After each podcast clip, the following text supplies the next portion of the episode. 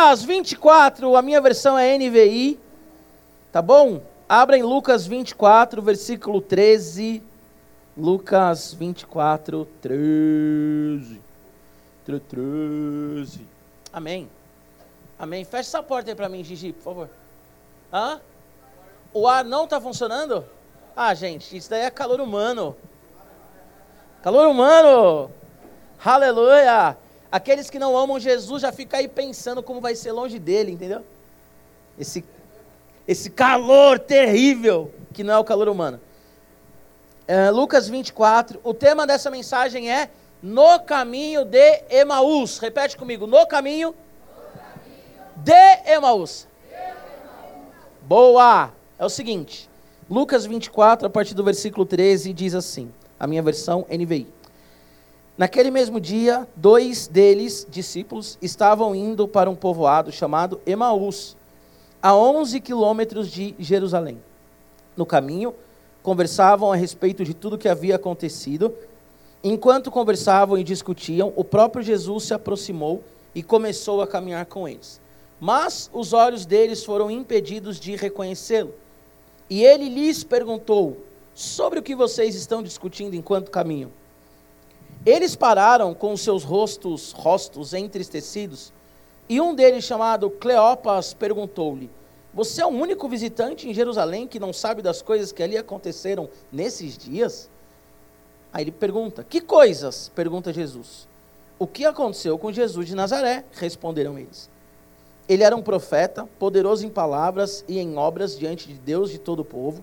Os chefes dos sacerdotes e as nossas autoridades o entregaram para ser condenado à morte e o crucificaram. E nós esperávamos que era ele que ia trazer a redenção a Israel. E hoje é o terceiro dia desde que tudo isso aconteceu. Algumas das mulheres entre nós nos deram um susto hoje. Elas foram de manhã bem cedo ao sepulcro, ao sepulcro e não acharam o corpo dele voltaram e nos contaram ter tido uma visão de anjos, que disseram que ele estava vivo. Alguns dos nossos companheiros foram ao sepulcro e encontraram tudo exatamente como as mulheres tinham dito, mas não ouviram. Ele lhes disse: Como vocês custam a entender e como demoram a crer em tudo o que os profetas falaram? Não devia o Cristo sofrer essas coisas para entrar na sua glória? E começando por Moisés e todos os profetas, explicou-lhes o que constava a respeito dele em todas as Escrituras. Ao se aproximarem do povoado para o qual estavam indo, Jesus fez como quem ia mais adiante, mas eles insistiram muito com ele: Fique conosco, pois a noite já vem, o dia já está quase findando. Então ele entrou para ficar com eles. Quando estava à mesa com eles, tomou o pão, deu graças, partiu e deu a eles.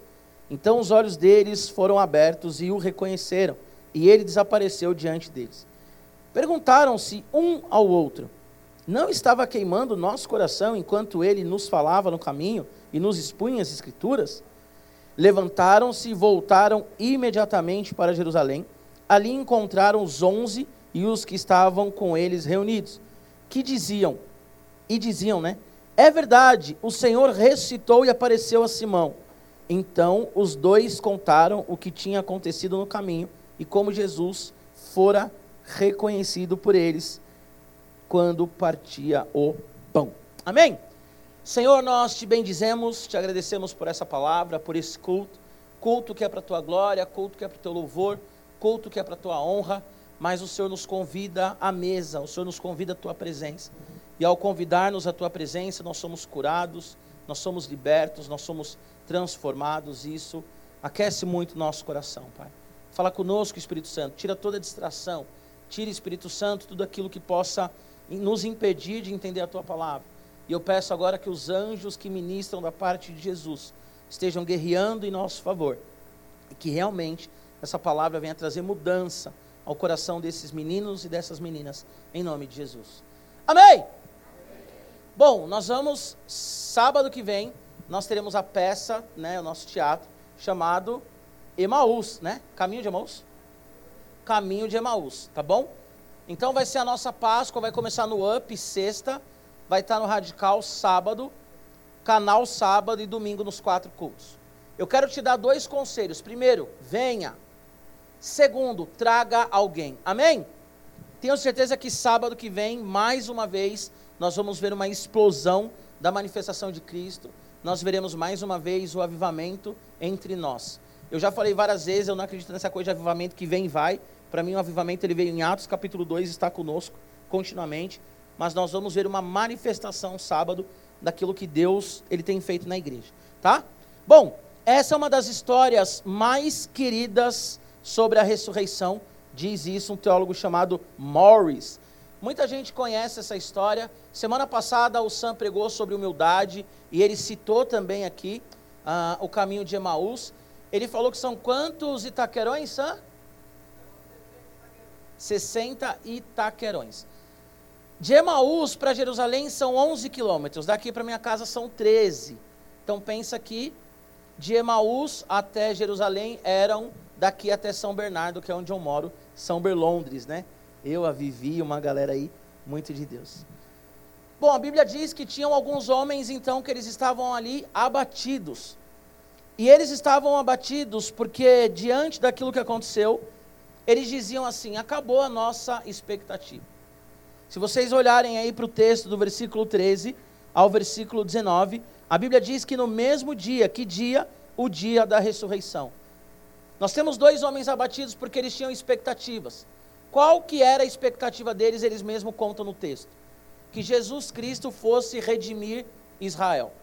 Eu quero que você entenda que o judeu, já falei isso algumas vezes também, ele sempre, ele acreditou e ele acredita até hoje também, na volta de um Messias, que vai restaurar a dignidade de Israel, que vai tirar Israel debaixo do império, na época de Jesus, do império romano, e agora é, até os dias de hoje, 2023, espera-se ainda que surja aí um, um líder político que faça com que Israel, de fato, seja reconhecido como Estado, seja reconhecido aí como um Estado é, é, que tem uma nação, uma pátria, e seja dado a eles ali o terreno que pertence hoje à Palestina também.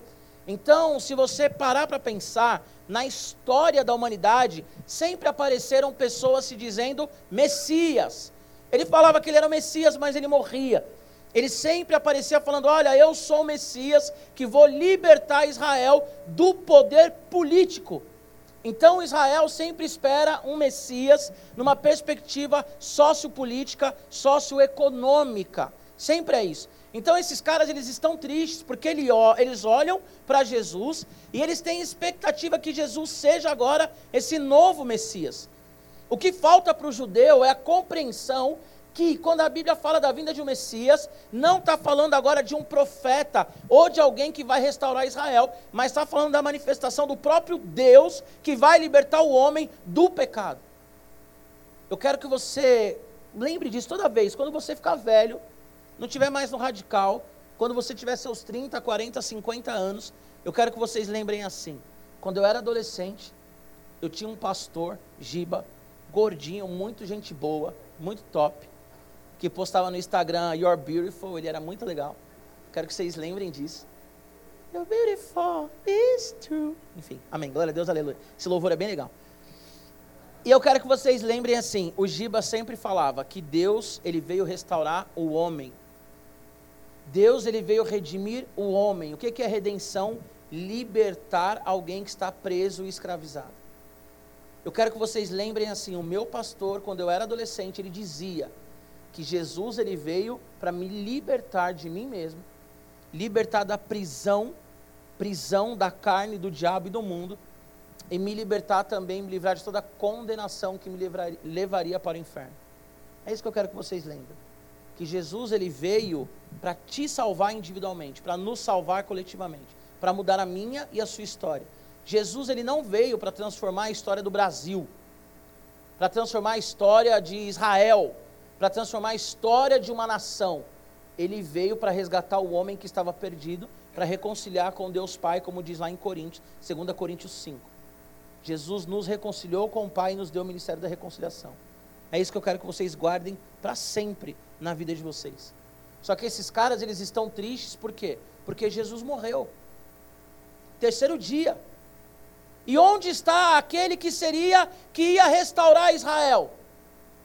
A visão do judeu era muito parecida com a visão do povo que coloca a expectativa na direita e a expectativa na esquerda.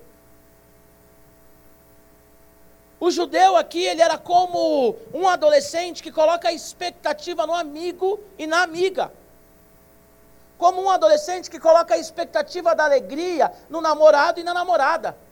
No videogame, numa série, o judeu aqui, ele era como alguém que colocava expectativa da vida dele, da restauração da vida dele, em um Messias que fosse mudar a história política de Israel. E eles ficam frustrados, por quê? Porque eles estão vendo mais um Messias que morreu, mais um Messias que deixou de existir na perspectiva deles. Quando Jesus encontra esses homens, ele diz assim: e aí, por que, que vocês estão tristes? Olha a resposta desses caras. Quem estava com eles? O próprio Jesus. Talvez aqui no corpo glorificado. Primeiro parênteses aqui nessa, nessa pregação. Se os seus olhos não estiverem transformados, se você não tiver com olhos espirituais, você não consegue identificar Jesus Cristo. Porque esses caras, eles estavam com Jesus Cristo. E eles não conseguiram identificar que era Jesus. Aí esses caras viram e falam assim: Você é o único que não sabe o que aconteceu em Jerusalém. Cara, você não assiste o da Atena, mano. Você não está no Snap. Você não está no TikTok. Você não está no Twitter. Meu, está no top 1 do Twitter. Jesus, ele foi crucificado. Twitter, Twitter. Cara, você não está, você não, meu, você não, não, não, você não acessa o YouTube, você não acessa nada. Eu, eu, eu, o TikTok para mim tem duas, duas finalidades. Eu dou muita risada, já acordei. Esses dias eu estava vendo um vídeo no TikTok, a Mariana, ela estava dormindo, eu estava na sala. Ela foi na sala, amor, tá tudo bem, o que está acontecendo? Desesperada. Eu estava rindo, assim, de tipo, não aguentando mais, desesperado, de tanto rir. Ela achou que eu estava chorando.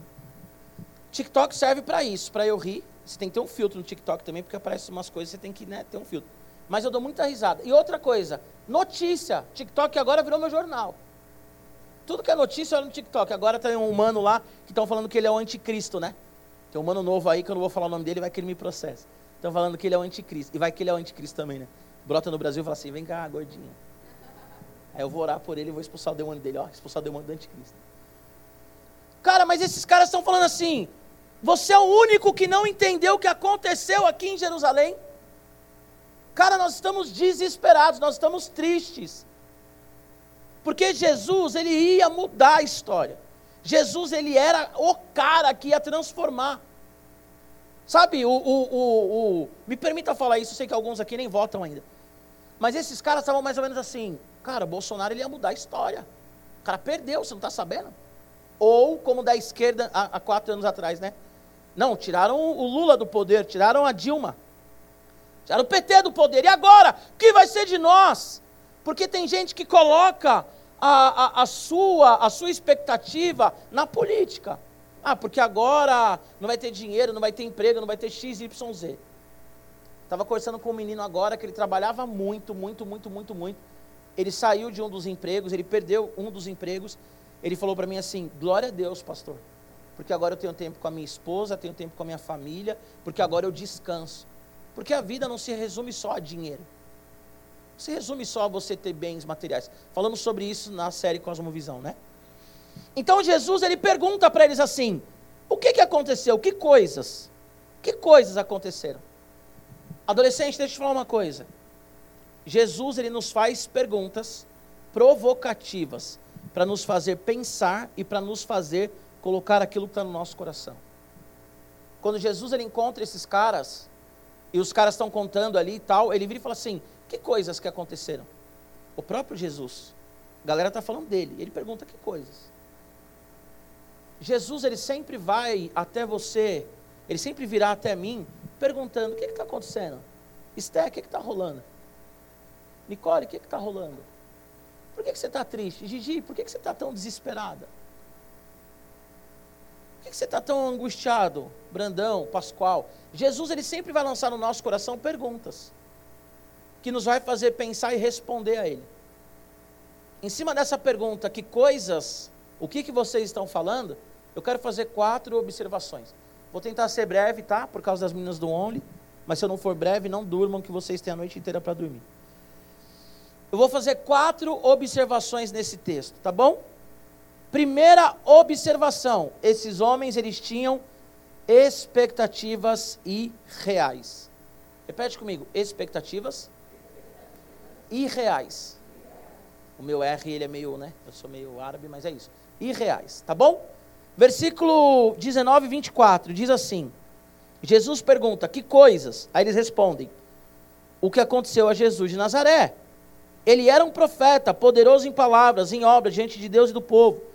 Os chefes dos sacerdotes, as nossas autoridades, entregaram para ser condenado à morte e crucificaram. E nós esperávamos que ele iria trazer a redenção a Israel. E hoje é o terceiro dia desde que tudo isso aconteceu. Algumas das mulheres entre nós nos deram um susto hoje. Elas foram lá no sepulcro cedinho e não acharam o corpo dele. Elas voltaram e contaram ter tido uma visão de anjos que disseram que ele estava vivo. Alguns dos nossos companheiros foram ao sepulcro e contaram tudo exatamente como as mulheres falaram, mas não ouviram. Tem uma frase do Timothy Keller, que é um cara que eu estou lendo recentemente, que é assim: O sofrimento surge quando existe uma distância entre os desejos do seu coração e as circunstâncias da sua vida. Quanto maior a distância, maior o sofrimento. Vou repetir. O sofrimento surge quando existe uma distância entre os desejos do seu coração e as circunstâncias da sua vida. Quanto maior a distância, maior o sofrimento. O problema é que nós idealizamos coisas que são irreais. Irreais. Esses caras, eles olham para Jesus e eles idealizam o quê? Um líder político que vai acabar com Roma. Um líder que vai fazer uma revolução na perspectiva humana. Adolescente, segue o meu raciocínio. A revolução humana, na verdade, ela é troca de poder. Sabe o que é a revolução humana? Você pode pegar qualquer revolucionário. Che Guevara, um que surgiu agora, virou modinha por causa de uma música, Marighella. Você pode pegar qualquer revolucionário, qualquer revolucionário, qualquer revolucionário. O que, que ele faz? Ele quer mudar o poder de mão. Ele quer pegar o poder que está na mão do outro e trazer para ele. O revolucionário, ele não é um revolucionário. Na verdade, ele é um cara que quer colocar o ponto de vista dele. Agora, Jesus, que esses caras tinham essa perspectiva que ele fosse esse tipo de revolucionário, ele de fato é um revolucionário. Mas não na ótica humana. Por quê? Porque ele não troca o poder de mão. Ele vira o um mundo de, cara, cabeça para baixo.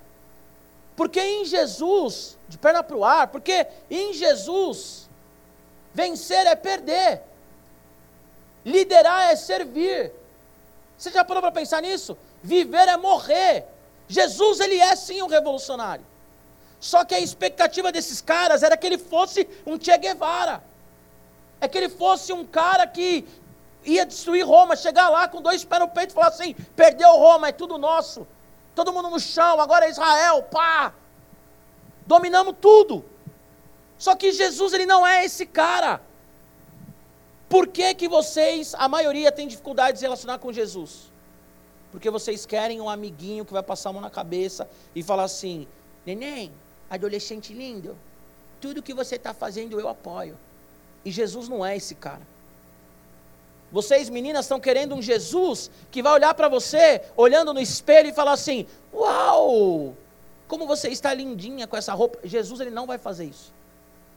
Jesus, ele morreu numa cruz, como o pior dos criminosos, para salvar eu e você. Esse é Jesus. Só que a nossa expectativa sobre Jesus, ela é irreal. Ah, eu me converti, agora eu não sofro. Romanos 8,17. Por sermos filhos de Deus. Quem aqui gosta de falar assim? Jesus é o meu aba. Quem gosta de falar isso? Jesus é meu aba. Ai, meu aba, meu papai. Maravilha. Vocês já continuaram o texto? Porque vocês não têm o espírito de escravo, mas o espírito de filho, o qual clama, aba, pai. Aba, ai, aba. E por ser aba, vocês têm que sofrer com Jesus para participar da glória dele. Quem já falou dessa parte? Que você chama de aba para sofrer. Ninguém. Porque a gente quer o aba, o papai que dá o chocolate a hora que quer. Sabe? O papaizinho que fala assim: ai meu cuticute lindo, você está pecando, mas o papaizinho está achando lindo você pecar. A nossa expectativa é irreal. Pastor, por que, que eu peco e não sinto mais a presença de Deus? A pergunta já dá a resposta. Porque você peca, você não sente mais a presença de Deus, está longe. Esses caras, eles queriam um Jesus revolucionário. Pergunta para você pensar: qual Jesus que você quer na sua vida? Quem é Jesus para você? Você conhece a Bíblia suficiente? Quem é Jesus para você? O Jesus do TikTok? Mano, eu recebo vídeo toda semana de uns absurdos que os caras falam no TikTok. Meu, umas discussões idiota. Ah, Jesus não era branco, de olho verde, não sei o quê. Não era mesmo, mas e daí, mano? Jesus nasceu no Oriente Médio. Jesus provavelmente ele era pardo pela região que ele nasceu. Mas o que que muda? Se toda a humanidade é parecida com Deus e ele ama o negro, o branco, o pardo, o japonês, morreu pelo índio, o que que muda? A cor da pele de Jesus. Aí os caras começam, ah, esse Deus existe mesmo. Cara, se você, a sua, a sua, o seu relacionamento com Deus é baseado em TikTok e YouTube, já falei para vocês, mano. O cara tem 2 milhões de seguidores, leu dois livros sobre Jesus produzir um conteúdo que ele tem que ter grana para produzir, produzir o, o, conteúdo. Não precisa necessariamente ter conteúdo, mas ter grana para produzir o conteúdo. Aí o cara fala qualquer coisa, todo mundo começa a seguir. Esses dias eu vi uma pessoa cantando com um cantor famoso, eu falei para Mariana, falei, sabe qual é o problema? O mundo gospel está igual ao mundo mundo. É quem tem mais dinheiro, quem tem mais influência. Não é quem prega o evangelho quem fala a verdade. Você conhece alguém que é famoso, você estoura.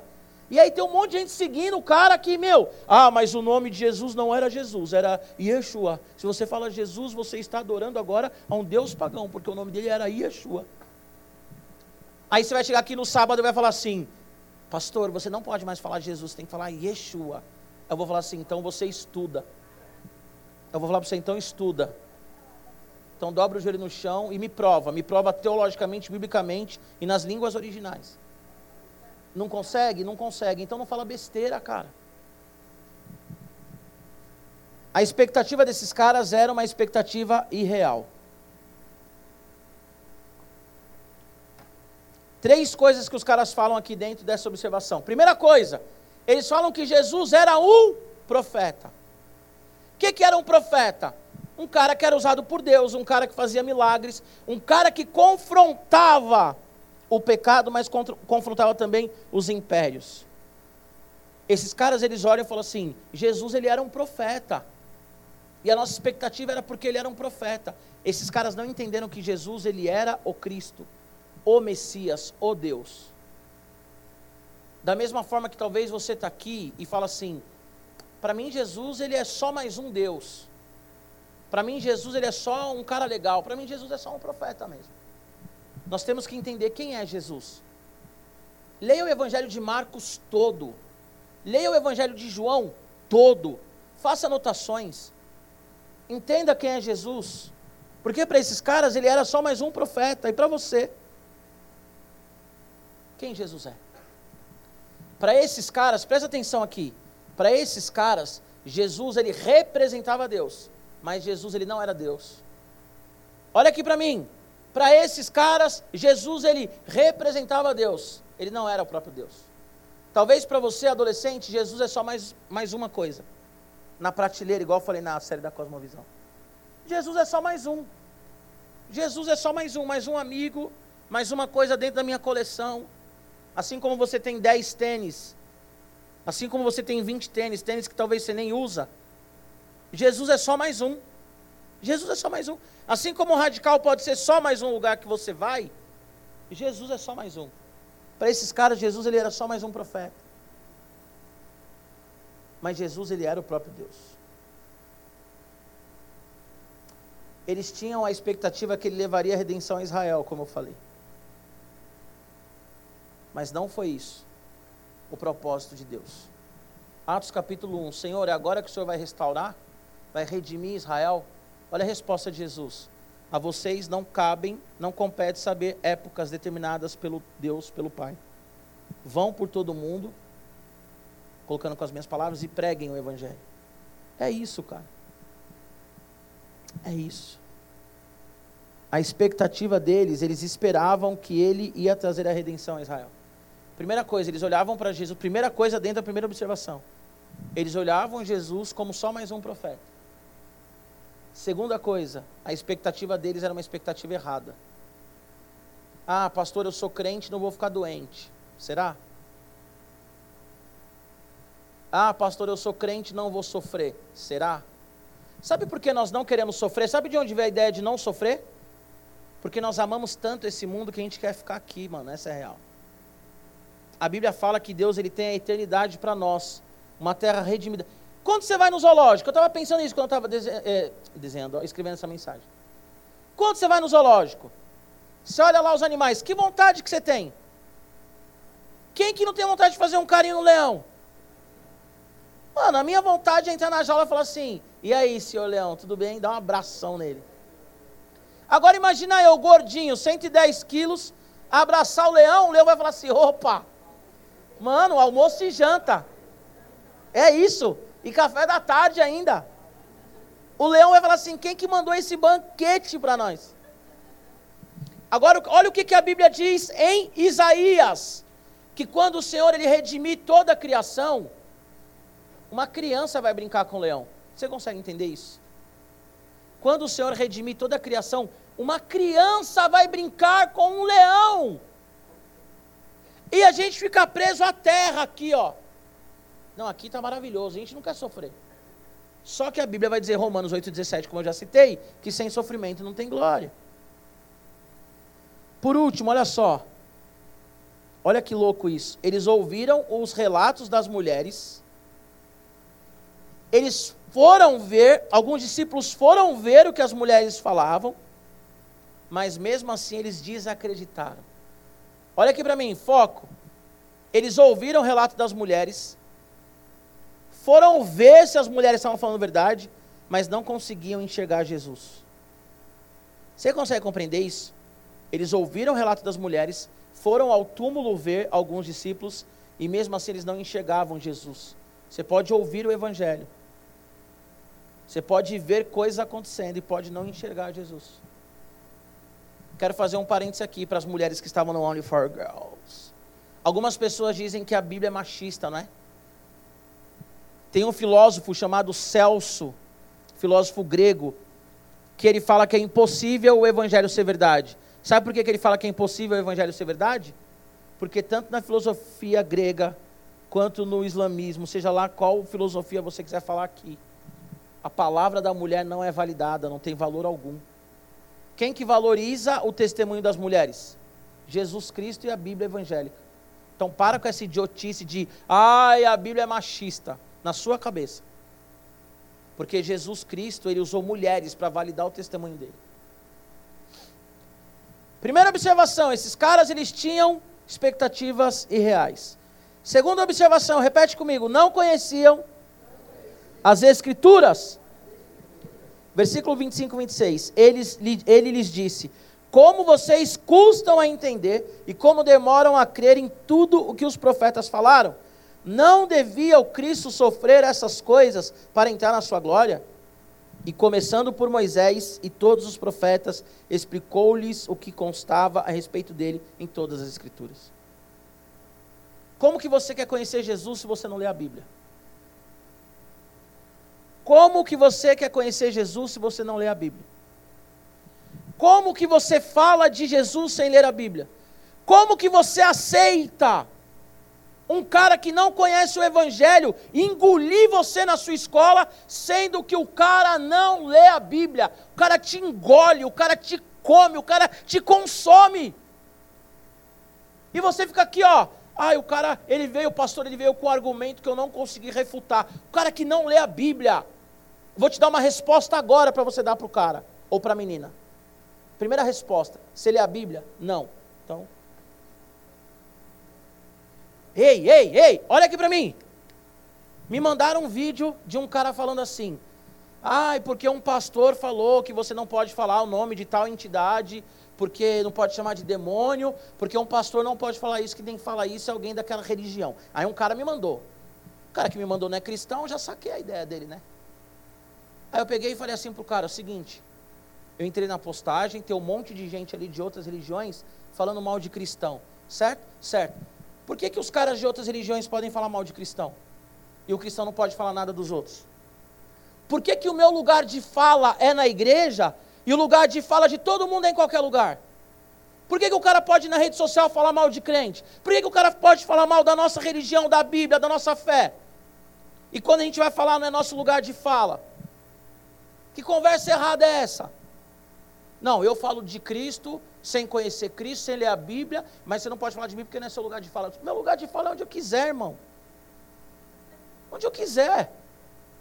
Ah, então você vai ser preso. Tá bom, eu falo de Jesus na cadeia, acabou. Tertuliano, o sangue dos mártires é semente do evangelho. Ah, eu vou te matar. Mata! O evangelho não morre. Agora vocês aqui, ó, todos vocês, leia a Bíblia. Nós estamos fazendo, a galera do Link, mó legal, iniciativa da, da Maqueda, da Manu. Nós estamos fazendo com o Link um, um devocional da Verso sobre a Páscoa. Tem 17 pessoas, eu acho, no grupo 15, sei lá quantas pessoas. Cara, tem que ler a Bíblia. Vai celebrar a Páscoa, nem sabe o que é a Páscoa. Nem sabe porque que Jesus é o cordeiro da Páscoa nem sabe o, o, qual é a ligação da Páscoa cristã com o Êxodo, nem sabe. Aí vem um, um Zé Chumbrega aí, fala qualquer coisa, aí você fala assim, pastor, eu fiquei sem resposta. Esses caras aqui, eles estavam apavorados, porque eles não liam a Bíblia. Ah, Giba, o anticristo vai se manifestar. Ah, Giba, vai vir uma fome mundial. Vai vir agora uma moeda só. Vai vir agora perseguição. Ok, agora me conta a novidade. Porque tudo isso está na Bíblia. Ah, Giba, os cristãos cada vez mais serão perseguidos. Tá, me conta a novidade, está na Bíblia. O crente fica desesperado. Vou contar uma história para vocês que faz tempo que eu não conto. Eu estava indo uma vez numa igreja, eu, um amigo e duas amigas. E foi quando o, o Chiquinho, Chiquinho e duas amigas, Rabson, e foi quando o Papa, se eu não me engano, o Papa João Paulo morreu. Uma coisa assim. E aí, mano, alguns aqui, os mais velhos, já ouviram essa história, os mais novos não. Blackout em São Paulo. Blackout, sabe o que é blackout? Zero luz. Nenhum bairro da cidade. Zero luz. Blackout. Nós estávamos indo para uma igreja no Ipiranga, que ia ter um luau lá, uma noite de açaí e tal. E aí, o que, que nós aprendemos na escola dominical? Que quando o anticristo fosse se manifestar, ia ter uma escuridão no mundo e que o anticristo ele seria o novo papa. Olha que louco. A gente aprendeu isso na escola dominical. Aí rolou a parada. Aí a minha amiga estava no carro e ela batia assim na, na, no painel do carro assim: Meu, Jesus voltou, a gente ficou. Jesus voltou e agora? Jesus voltou, Jesus voltou. E aí eu lembro que a outra menina falava assim: calma, calma, Jesus não voltou, Jesus não voltou. E a outra, voltou sim, a gente ficou. E eu atrás achava o bico. Eu atrás achando o bico, achando o bico, e a menina, você está indo, Jesus ficou e tal. E eu lembro que a outra menina, ela olhou para mim e falou assim: Fulana, não vou citar o nome, né? Fulana, se Jesus tivesse voltado, o Giba não estaria aqui. Ele teria subido. Então Jesus não voltou. E eu ria tanto, ria. Por que, que eu ria? Porque o crente que não lê a Bíblia, ele vive desesperado. As coisas começam a acontecer, ele fica numa adrenalina, sabe assim? Apocalipse foi escrito não para dar medo, mas, mas para nos revelar o que vai acontecer. A gente fez uma série dessa no Radical. Spoiler, Apocalipse é spoiler. Tipo assim, está acontecendo, eu avisei. E Jesus olha para esses caras e fala assim: como que vocês demoram para entender a Bíblia, hein, rapaziada? Não estava escrito lá não que o Messias ia ser crucificado? Não estava lá escrito que o Messias ele ia vir para morrer pela humanidade? Vocês são malucos? Vocês não entendem texto? Faltou na aula de, de português, de literatura? Faltou na aula de redação? Como pode? Olha só, crente tem medo da realidade porque não lê a Bíblia. Então, radical, nós temos que ler a Bíblia de Gênesis a Apocalipse, ela fala de Jesus. De Gênesis a Apocalipse, a Bíblia fala de Jesus, está tudo escrito. Amém? Primeira observação: esses caras tinham expectativas irreais. Tá bom? Não tem expectativa irreal. Ai, acordei agora, não vou sofrer. Uh, vai sofrer, mano. Vai sofrer, tá bom? A professora fala que vai ter prova surpresa, você já sofre? Agora, guarda aí as apostilas, guarda aí o iPad, guarda aí tudo. Prova! Você já fala, ah, meu Deus. Não sei se tem isso, mas na minha época tinha, prova surpresa. Chegava na sala todo pá, touquinha, todo malandrão, sentava no fundo assim, falava assim: quero ver quem vai levar uma, quero ver quem vai levar uma, quero ver quem é o malandrão. Aí a professora falava: prova surpresa. Ô, oh, professora, pá. Já caía toda a banca, né? Oh, mano, prova surpresa, mano. Os caras, ei, Gibão, não, não, prova surpresa. Segunda observação: esses caras não conheciam a Bíblia. Quantos minutos vocês levam para ler um capítulo da Bíblia? Por que, que não lê? Porque não quer. Essa é a real. Não gosta de ler, pastor? Escuta. Escuta. Terceira observação. Repete comigo. Cristo se revela na mesa. Olha que loucura isso, versículo 28. Ao se aproximarem do povoado para o qual estavam indo, Jesus fez com que iam, fez com quem iam mais adiante. É isso mesmo? É isso. Fez como quem ia adiante, que ia adiante. Mas eles insistiram muito com ele. Fica conosco, pois a noite já vem, o dia já está quase findando. Então ele entrou para ficar com eles. Primeira coisa aqui, gente, Jesus, ele não estava fazendo charminho, não era um teatro, tá? Ele ia passar adiante mesmo. Bom, fica com a gente. Quando estava à mesa com eles, tomou o pão, deu graças, partiu e deu a eles. Então os olhos deles foram abertos e o reconheceram ele desapareceu da vista deles. Perguntaram-se um ao outro: Não estavam queimando o nosso coração enquanto ele nos falava no caminho e nos expunha as Escrituras? O verso 32 nos mostra que o coração deles queimava quando Jesus falava. Quantos de nós aqui, quando nós estamos ouvindo uma pregação, quando nós estamos lendo a Bíblia, o nosso coração queima? Se o nosso coração está queimando, nós temos que fazer uma pergunta: por que, que o meu coração está queimando? Quem aqui já saiu de casa com uma sensação? Sabe aquela coisa que você fala, meu, vai acontecer alguma coisa, ou uma alegria, alguma. Sabe aquele sentimento? Você tem que parar e tem que dar ouvido para isso. Cara, você acordou de manhã com uma palavra, você acordou de manhã com uma revelação do Espírito Santo, pergunta para ele, Jesus, o que é isso? Talvez você tenha um dom de revelação, mas você não dá lugar para esse dom de revelação. Escuta isso aqui. Talvez você tenha um dom de revelação, mas você não dá lugar para essa revelação. Porque o seu coração está queimando, está ardendo o seu peito, e você ignora. Quando você está com fome, você ignora a fome? Ah, estou com mal fome aqui, estou três dias sem comer, mas tá bom, vou ignorar. Quem que ignora a fome? Ninguém ignora a fome. Agora eu vou apelar, agora eu vou apelar. Quando você está apaixonada e apaixonado, você ignora? Meu, a pessoa chega já é aqui, ó. A menina está aqui falando, não, porque olha só, eu pensei em, meu, pular da ponte, assim, sério, amiga, que legal. Nossa, amiga, que top profundo, amiga. E você está aqui olhando o cara. Os meninos, todo malandrão, aí os meninos tudo malandrão, tudo pá, tudo bonezinho, calça larga. Quando vê a mina que gosta, oi. O cara muda. Eu, quando conheci a Mari, eu era o cara que mais arrastava no rolê. Quando eu conheci a Mari, eu era o cara insuportável do rolê. Aí eu conheci a Mari. Aí a Mari me zoava. Aí sabe o que os caras falavam? Que top, mano. A o Gibre não fala nada. Tinha vontade de matar a Mariana. Mas não matei. Hoje somos casados, temos duas filhas. Favela venceu. Cara, quando você está apaixonado por alguém, você não ignora essa paixão. Quando você está com fome, você não ignora. Por que, que quando o teu coração está aquecido por algo que Deus colocou, você ignora? Ah, é coisa da minha cabeça. Ah, não vou falar para ele não, porque é coisa da minha cabeça. Ah, não vou falar para ela não, que é coisa da minha cabeça. Jesus estava falando, o próprio Jesus falando com os caras.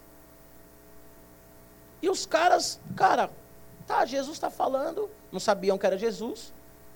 Nenhum deles olhou e falou assim: Cara, está falando aí, o coração está queimando aqui.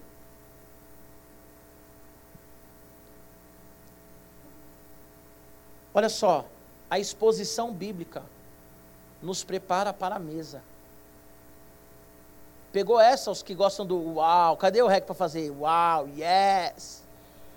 Olha só, a exposição bíblica nos prepara para a mesa. A pregação do evangelho nos coloca na comunhão. A palavra de Deus nos revela quem ele é, e aí nós temos capacidade de estar com ele à mesa. Jesus estava pregando para eles, porque logo depois eles iriam sentar à mesa. Jesus ia embora, ia, mas quando eles chamam, ele senta à mesa. Sentar à mesa significa que você tem intimidade com essa pessoa. Eu já perguntei aqui algumas vezes, até de domingo também faço sempre essa pergunta. Você senta na mesa para comer com qualquer pessoa? Não. Quando você vai no rolê, presta atenção quando vai no rolê, no BK, Mac, Jerônimo, no, no, no, shopping, seja onde for. Chega uma hora do rolê que está todo mundo misturado. Mas nos primeiros 3, 5 minutos de rolê, você senta do lado da pessoa que você é mais próximo.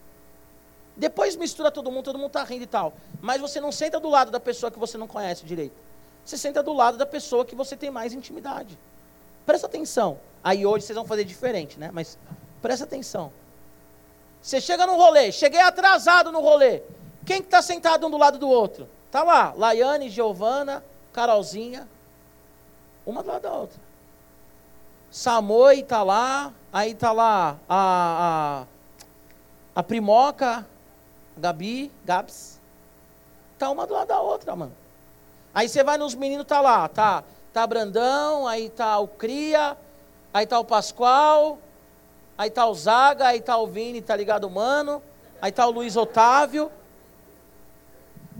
Olha aqui, nós sentamos à mesa com quem nós temos intimidade. Só vai na minha casa quem eu tenho intimidade. Não vai na minha casa quem eu acabei de conhecer. Ah, vai lá na minha casa. Jamais. Só vai na minha casa quem eu tenho intimidade. A grande questão aqui é que Jesus ele está chamando esses caras para intimidade. Jesus está nos chamando para intimidade.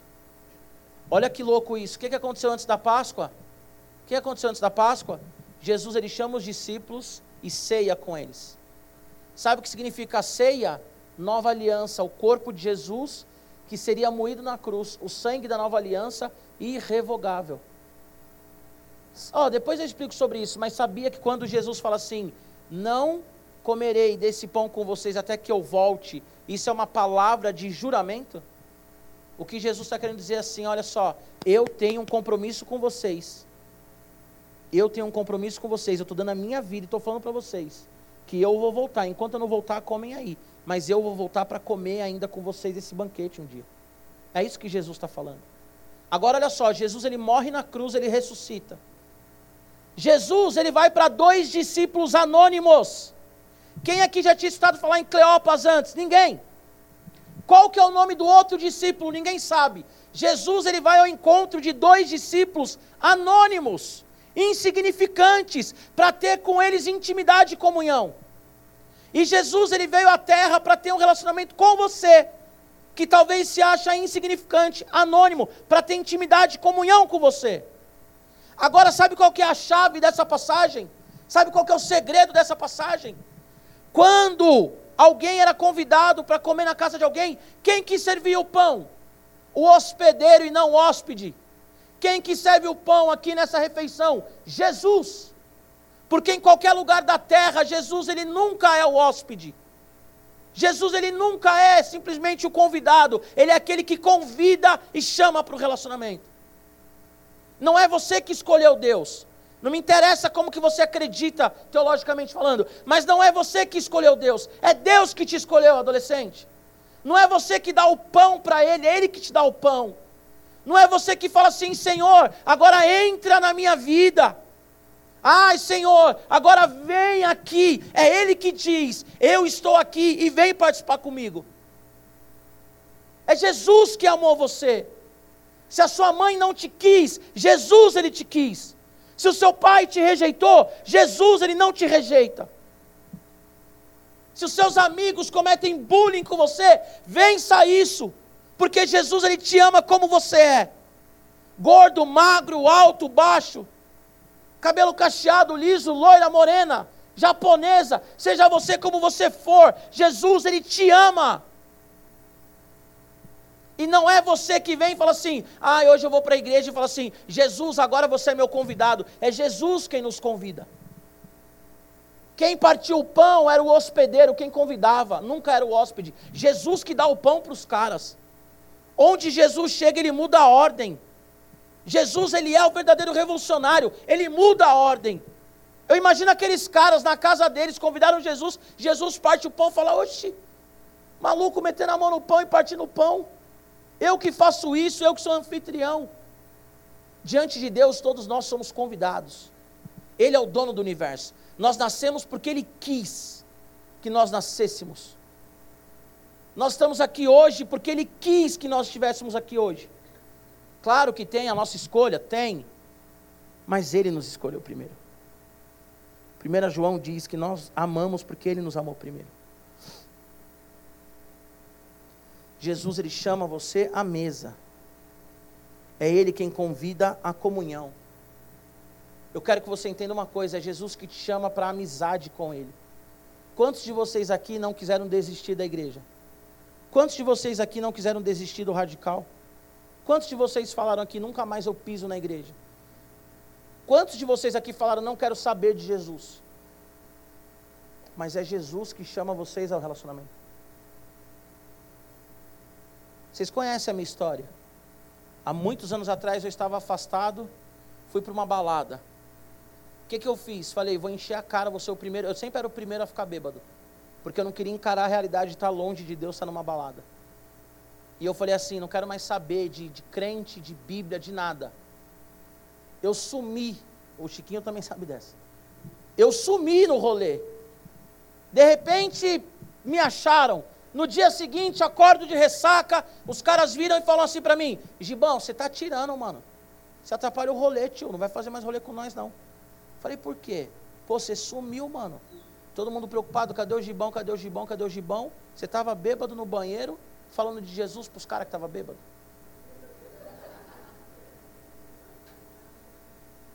Aí eu falei assim, Jesus, me deixa, mano. Me deixa. Outra vez eu fui no rolê, comecei a ver demônio no rolê. Todo mundo dançando e eu vendo vários demônios.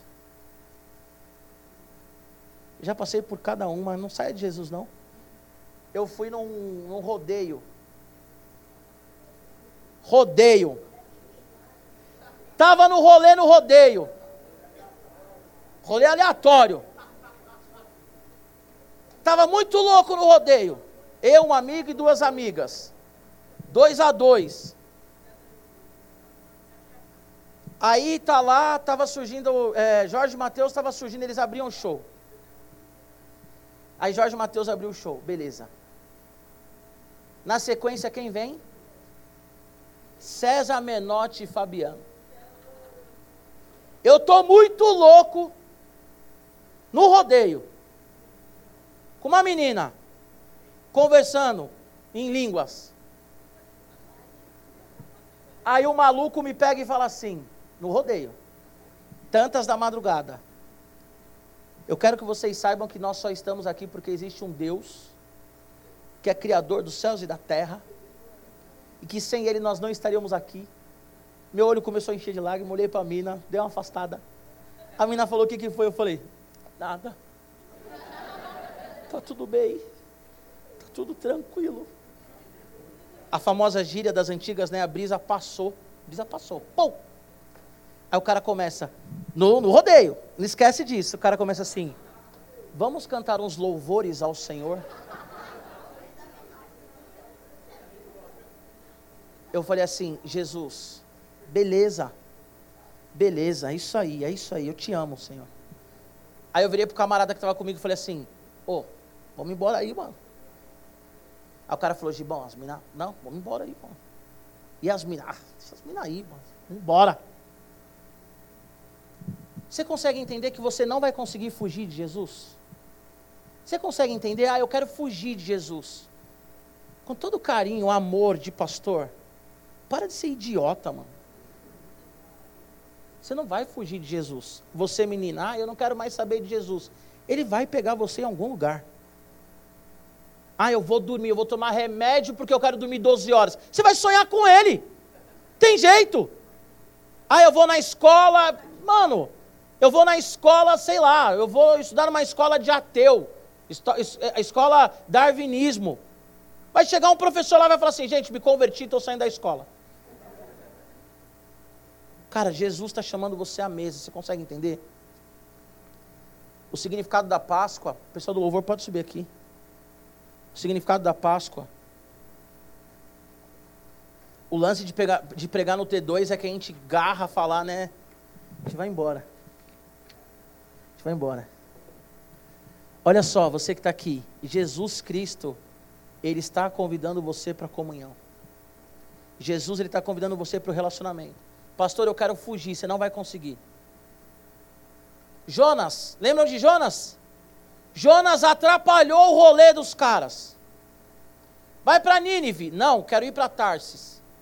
O que, que aconteceu no navio? Começa a vir uma tempestade. Tempestade. Os caras pegam tudo aquilo que tinha no barco e começam a jogar fora. Imagina vocês aí, PS5 no navio, tempestade, os caras começam a jogar o PS5 no mar porque está pesado. As meninas aí com maquiagem lá da Boca Rosa. Base da Boca Rosa ou da outra lá, é Virgínia, não sei das quantas. Imagina, caixas e caixas da Boca Rosa no mar. Bro, bro, bro. Aí continua o naufrágio, continua o naufrágio. Shhh. Continua o naufrágio. Ó, o pessoal do louvor já pode subir mesmo, tá? Não falei brincando, não, é, é de verdade isso. Aí continua o naufrágio. Tá, tá, tá, tá, e agora? E agora vão morrer, vão morrer. Aí o Jonas está onde? Dormindo. Aí os caras vêm e falam assim: tem alguma coisa errada aqui acontecendo. Aí de repente os caras descobrem ali, percebem, a sorte cai sobre Jonas. Jonas que está ramelando. Aí o que, que os caras fazem? Os caras jogam Jonas no mar. Deixa eu falar uma coisa para você. Presta atenção nisso. Isso é forte, igreja, forte. Deixa eu te falar uma coisa. Se você não estiver à mesa na comunhão com Cristo, você está atrapalhando o rolê. O crente que está fora de Jesus, ele está atrapalhando o rolê. Esteja à mesa porque você ama Jesus. Se você não ama Jesus, não atrapalhe o rolê dos outros. Porque se você estiver num rolê aleatório, alguma coisa vai acontecer e Jesus vai manifestar o amor dele sobre você. Abacuque, ele está orando, ele fala assim: Senhor, você não está vendo aí os povos atropelando Israel? Está na torre de vigia, lê lá o, o livro de Abacuque. Senhor, você não está vendo aí, os caras estão acabando com a gente, acabando com o nosso povo. O que, que Jesus diz? Eu estou usando aquele povo para castigar o meu povo que deu as costas para mim. Se você der as costas para Deus e sair da mesa, Ele não vai deixar barato, Ele vai atrás de você. A Bíblia não fala nada sobre isso, mas quem inventou isso ou quem entendeu isso foi uma sacada muito boa. Se você não está em Jesus por amor, você vai estar pela dor. E é triste, hein? É triste. É triste você estar tá num ambiente querendo fugir de Jesus, Jesus ele te olha e fala assim: Ei, o que está fazendo aí? Você já parou para pensar na dor do apóstolo Pedro quando Jesus fala assim: O galo vai cantar três vezes, filho, e você vai me negar, filhão. E aí Pedro fala assim: Eu não. A Bíblia diz que quando Pedro ele nega pela terceira vez, o galo canta. E Jesus ele olha nos olhos de Pedro. Já parou para pensar o que passou no coração de Pedro quando o galo canta a terceira vez? E Jesus, todo ensanguentado, olha nos olhos dele.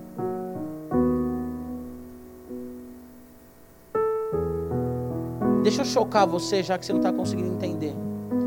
É sua mãe falar assim: Filha, eu não vou viver para sempre. Quero fazer as pazes com você. E você fala assim: Não quero saber de você, mãe. E aí você sabe que a sua mãe teve um acidente e morreu. Você morre com aquele. A sua mãe morre com aquela culpa de estava brigada com a minha mãe. É a mesma coisa. Jesus ele fala para Pedro: Você vai me negar. E quando rolar a terceira negação, o galo vai cantar, você vai me negar. E Jesus ele olha nos olhos de Pedro. Eu imagino, cara, o desespero de Pedro. Por que, que lá em João 21 fala que ele estava na praia pescando? E Jesus fala: Tu me amas, Pedro? E Pedro aparentemente está fugindo do, do diálogo. Já imaginou isso? Jesus está nos chamando à mesa. Jesus está nos chamando à comunhão, ao relacionamento. Para finalizar, eu quero que vocês coloquem em pé. Eu quero finalizar e eu quero fazer você refletir isso. Depois que Jesus ele parte o pão, depois que Jesus ele parte o pão, a Bíblia diz que aqueles discípulos eles vão para os outros discípulos e falam assim: tudo que as mulheres falou é verdade. Jesus ressuscitou e apareceu para nós. Pastor, eu quero pregar o evangelho. Pastor, eu quero conseguir amar as pessoas do mundo. Eu quero conseguir ter amigos. Você só vai ter comunhão com o outro quando você desfrutar da mesa. Você só vai ter comunhão com as pessoas quando você desfrutar da mesa. Quando você desfrutar do banquete. Eu quero fazer um apelo que completa um pouco com a nossa oração inicial. Se você tem caminhado com Jesus e tem tido dificuldade de perceber Ele, vou fazer vários convites, tá? Eu quero que você venha à frente. Feche seus olhos, todo mundo. Se você tem tido dificuldade de entender que Jesus está na sua vida, seja lá qual for a situação, eu quero que você venha aqui à frente. Nós vamos orar por você. Primeira questão é essa: há mais alguém? Você tem caminhado com Jesus, mas tem tido dificuldade de entender que Ele está conduzindo a sua história e a sua vida. Venha aqui à frente, nós queremos orar com você. Pode vir, pode vir, nós vamos orar com você. Pastor, eu estou como esses caras no caminho de Emaús. As coisas estão acontecendo e eu não estou conseguindo entender o que está acontecendo. Quero que você venha aqui à frente. Nome de Jesus, nome de Jesus. Nome de Jesus. Vem aqui à frente. Nós vamos orar por você. A segunda, o segundo convite que eu quero fazer é: Pastor, eu entendo que Jesus ele está comigo, mas eu não consigo me relacionar com as pessoas. Eu não consigo amar os meus pais, eu não consigo amar os meus irmãos, eu não consigo amar a minha família, eu não consigo amar os meus amigos.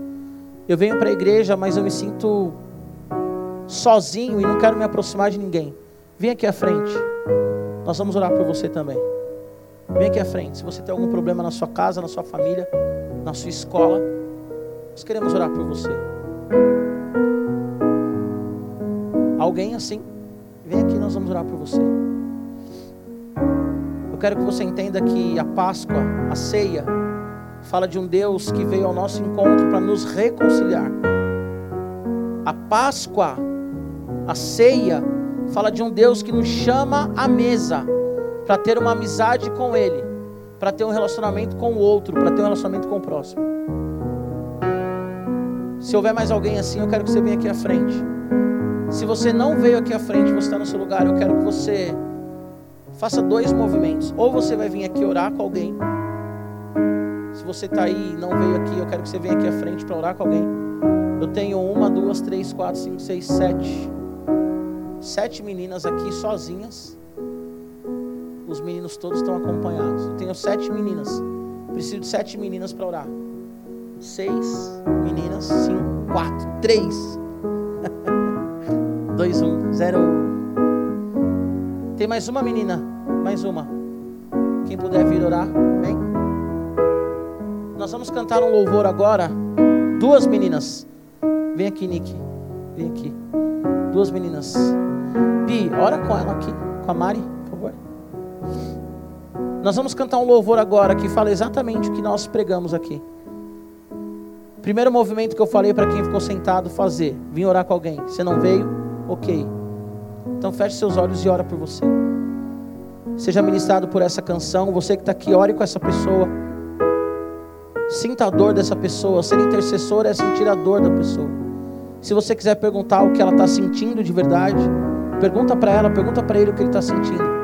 E Jesus ele está nos convidando todos nós à mesa.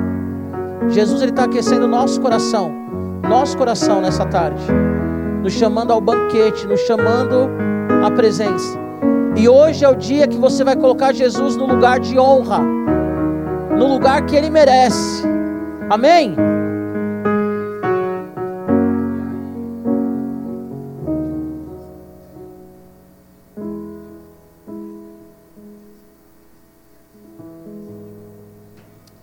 Abra sua boca aí, pode orar, pode orar, pode orar. Você que está no seu lugar, ora também em nome de Jesus. Vem sobre nós, Senhor, vem sobre nós, vem sobre nós. Vem sobre nós, vem sobre nós, vem sobre nós. Espírito Santo, vem sobre nós, Espírito Santo, vem sobre nós. Espírito Santo, vem sobre nós, Espírito Santo, vem sobre nós. Espírito Santo, vem sobre nós, Espírito Santo. Nós não queremos rejeitar a mesa, nós não queremos rejeitar, Senhor Jesus, a tua presença. Senhor, nós não queremos chegar em mais uma Páscoa não entendendo o que aconteceu. Senhor, nós entendemos que o Senhor nos chama para o banquete, que o Senhor nos chama, Senhor, para intimidade contigo, Deus. Que o Senhor nos chama para o relacionamento com o Senhor. Espírito Santo, vem sobre nós, Espírito Santo, vem sobre nós, porque nós temos caminhado sem entender a tua presença, nós temos caminhado, Espírito Santo, sem entender, Senhor, sem entender, Senhor. Sem entender de fato quem tu és, sem entender, Senhor, de fato, que o Senhor nos chama para um relacionamento íntimo. Senhor, o nosso coração tem aquecido e nós não queremos rejeitar a tua palavra, nós não queremos rejeitar a tua voz, Senhor. Deus, nós não queremos andar pelas notícias do Instagram, do TikTok, do Snap, do Twitter. Nós não queremos caminhar, Senhor, pelas notícias, Deus da televisão com medo da morte. Tira-nos, Espírito Santo, o medo da morte. Tira-nos, Espírito Santo, o medo da morte. Tira-nos, Espírito Santo, essa solidão, Senhor, essa angústia. Senhor, esses homens estavam no caminho de Emaús e eles não conseguiam, Senhor, perceber perceber a tua presença. Senhor, que a tua filha perceba a tua presença nessa tarde, Senhor. Enche Espírito Santo as tuas filhas. Enche Espírito Santo de uma alegria que só vem do Senhor, ó Deus. Enche Espírito Santo, ó Senhor, da presença que vem do teu trono sobre nós. Enche Espírito Santo Enche, Espírito Santo, a tua filha nessa tarde. Senhor Jesus, enche, enche, enche. Enche a tua filha, Senhor. E revela para ela a tua presença. Senhor Jesus, que ela visualize o pão sendo partido, Deus. Que ela visualize, Senhor, em nome de Jesus, o sangue derramado sobre ela. Coloca, Espírito Santo, o teu poder na vida do teu filho. Tira, Senhor, agora toda acusação. Tira, Senhor, toda frieza, toda incapacidade de caminhar contigo, Senhor. Tira toda dificuldade de comunhão, Senhor. Coloque ele agora à mesa, a tua presença, Deus. Coloca agora, Senhor, esse jovem à mesa. A mesa, Senhor, onde há cura. Coloca, Senhor, sobre a tua igreja sobre o radical, sobre os que estão sentados, ó Pai, sobre os que estão nos seus lugares agora. Radical, Jesus te chama à mesa. Jesus, Ele preparou um banquete para você. Você que está no seu lugar, abre a sua boca e ora. Jesus está te chamando para a realidade da intimidade com Ele. Jesus ele veio por amor a você.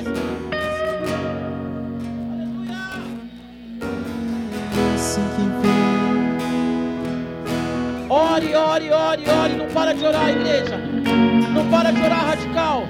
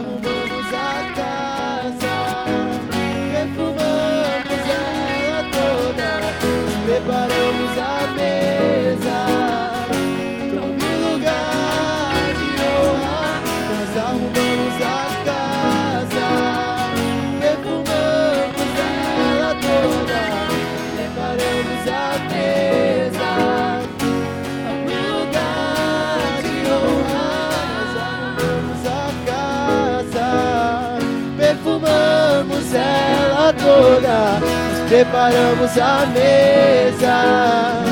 Tome o lugar de honra, nós arrumamos a casa, perfumamos ela toda, nos preparamos a mesa.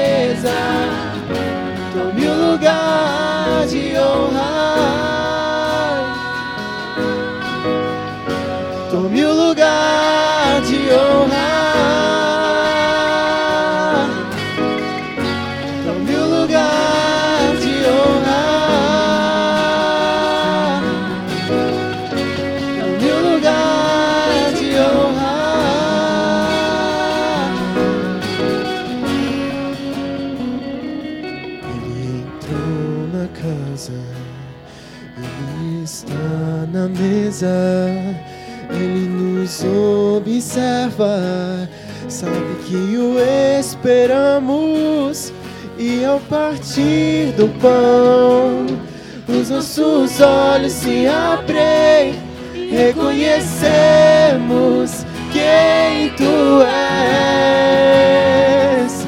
Ao som da tua voz, os nossos corações queimam de amor, queimam de amor. E a partir do pão, nossos olhos se abrem, reconhecemos quem tu és. Ao som da sua voz, os nossos corações queimam de amor, queimam de amor.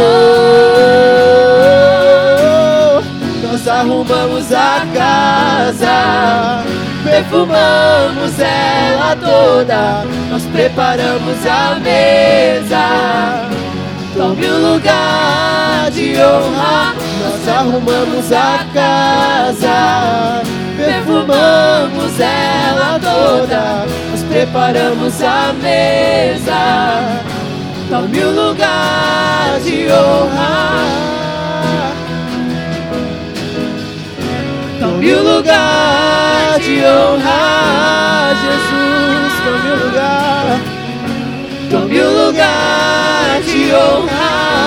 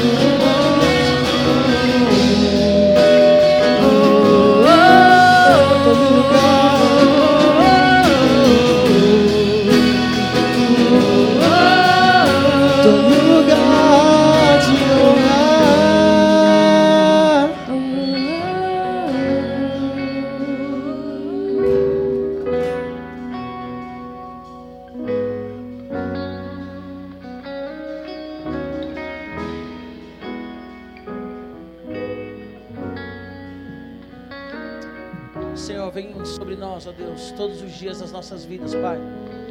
Nós queremos realmente estar contigo à mesa, Senhor. Nós queremos realmente caminhar na tua graça, na tua presença, Senhor.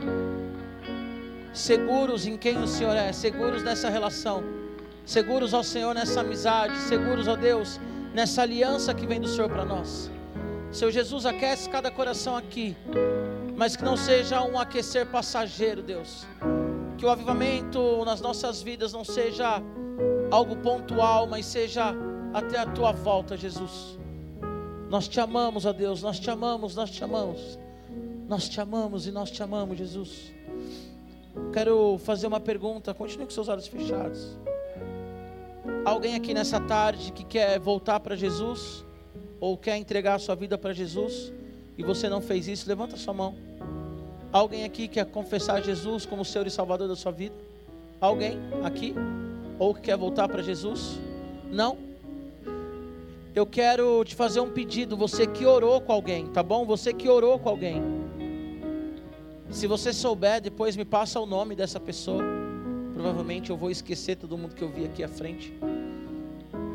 E eu quero conversar com todo mundo que veio aqui à frente, tá bom? Então, você que orou com alguém, me fala, Giba, eu orei com tal pessoa. E aí eu quero conversar com essa pessoa, tá bom? Se você puder, vem aqui à frente. Quem está orando, continua orando, gente. Continua orando. Quem não está orando, vem aqui à frente, todo mundo. Nós vamos ter a nossa saideira, amém? Vem para cá, vem para cá, vem para cá. Quando acabar o culto, se vocês quiserem continuar orando, quiser fazer uma vigília espontânea, quiser virar um Esber, virar um Esber. Amém?